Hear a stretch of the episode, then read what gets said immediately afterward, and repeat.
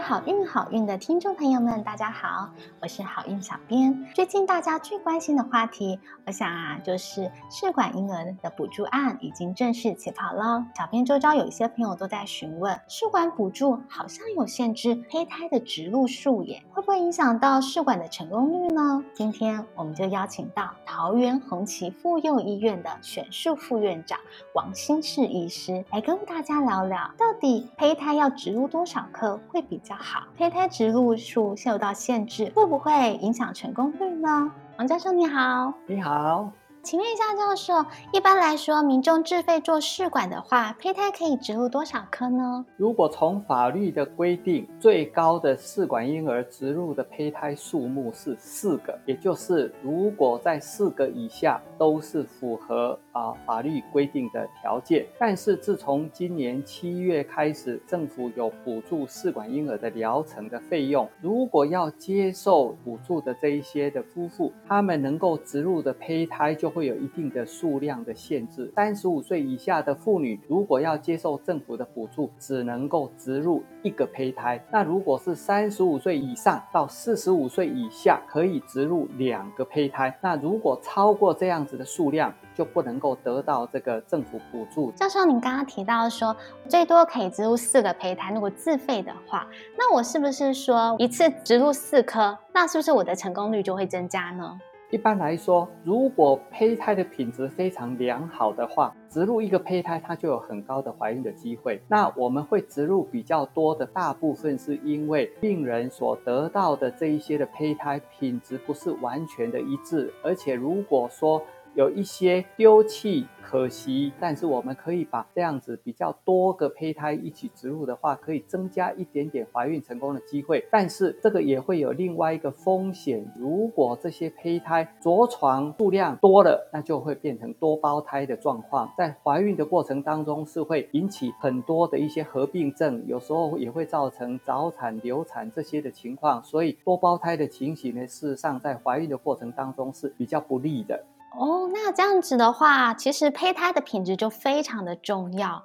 通常什么样的原因会影响到我们的胚胎的品质呢？影响胚胎的品质有几个部分，女生的年龄影响胚胎的品质是最多的，女性的体重也是会影响胚胎的品质。胚胎是由卵子、精子受精以后而演变而来的，卵子的品质当然会影响胚胎的品质。精子的部分呢，它所影响胚胎的品质的部分比较。少精子，它只是把染色体带到卵子里面来，但是后面胚胎的发育呢，完全靠卵子来提供这一些养分的补充，还有细胞。卵子的影响比精子还要来得多。而卵子呢，在女性来讲，年纪越大，卵子的品质就会越来越不好。所以比较年轻的妇女，三十五岁以下的妇女呢，卵泡多，卵子也多，品质也好，所以呢，政府才会建议植入一。个胚胎怀孕的机会并不差，但是呢，三十五岁以上呢，卵的品质会逐渐的下降，尤其是到了四十岁以上的妇女呢，这个卵的品质会有很大的落差。她得到的胚胎品质没有那么的整齐，没有那么的优良，我们可能就建议呢植入两个胚胎，这样子可以来得到比较高的怀孕的机会。哦，原来体重也会影响到胚胎的品质。那这样子的话，那如果我今天我想要让我的卵子品质更加好，比如说像吃什么东西啦，还是什么样的办法去可以增加我们卵子的品质呢？我们的卵子的品质它天生下来就是固定的，可是呢，我们的身体得到的这一些营养分，如果是不够充分的话，这些卵子就没有办法表现出最好的品质。所以呢，饮食不够均衡的话，我们可以从补充肌醇、维他命 D 三，还有叶酸等等，能够让你的卵子的品质发挥到最好的效果。但是限于本身的卵子的最高的表现这样而已，我们也没有办法把本来就不好的卵子让它变得啊非常非常的好，这个也是不可能。的呃，效果还是有限啦，所以大家其实就是真的还是要把握年纪，那尽早可以呃怀孕这样子。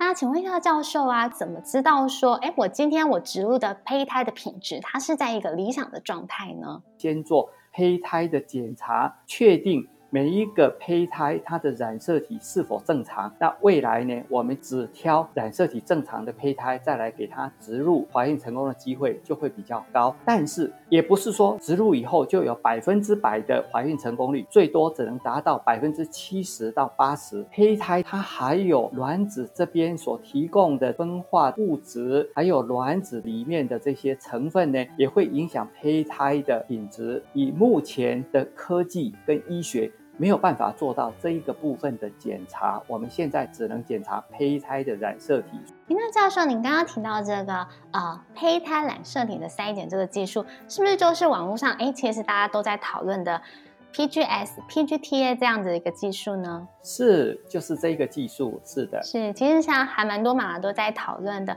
但但是你刚刚提到说，哎，如果我今天就是事前做了这个胚胎筛选。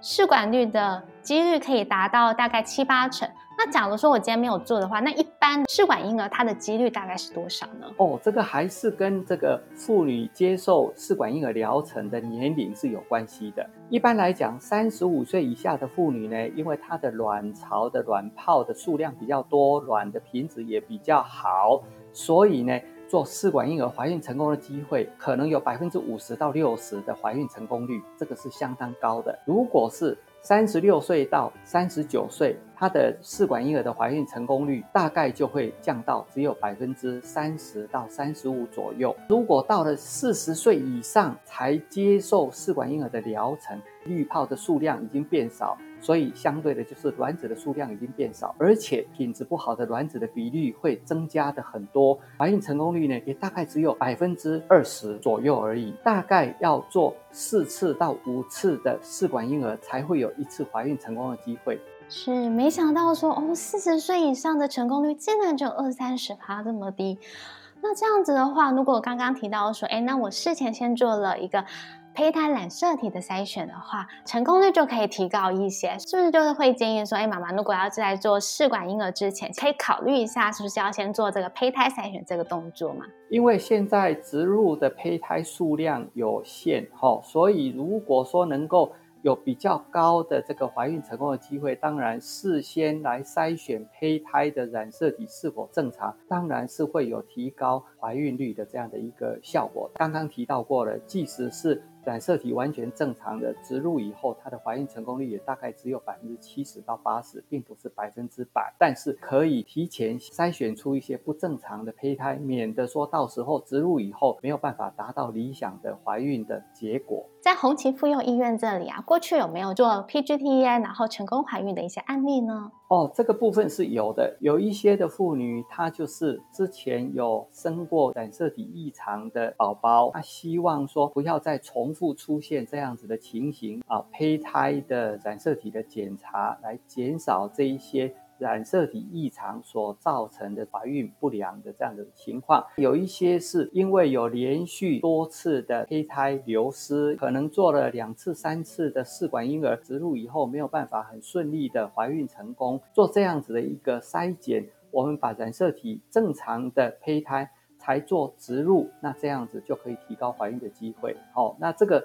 啊，在红旗医院之前也有这样子的一个怀孕成功的案例。是，那我们今天非常谢谢，就是红旗妇幼医院的王新世医师帮我们介绍关于如何提高试管婴儿的办法。准备做试管的，未来妈妈们提前了解到我要备孕的话，可以怎么样的增加我们的成功率。那听众们如果想要进一步的了解，也可以前往红旗妇幼医院找王新世医师询问哦。那谢谢大家，我们下次再见喽。谢谢。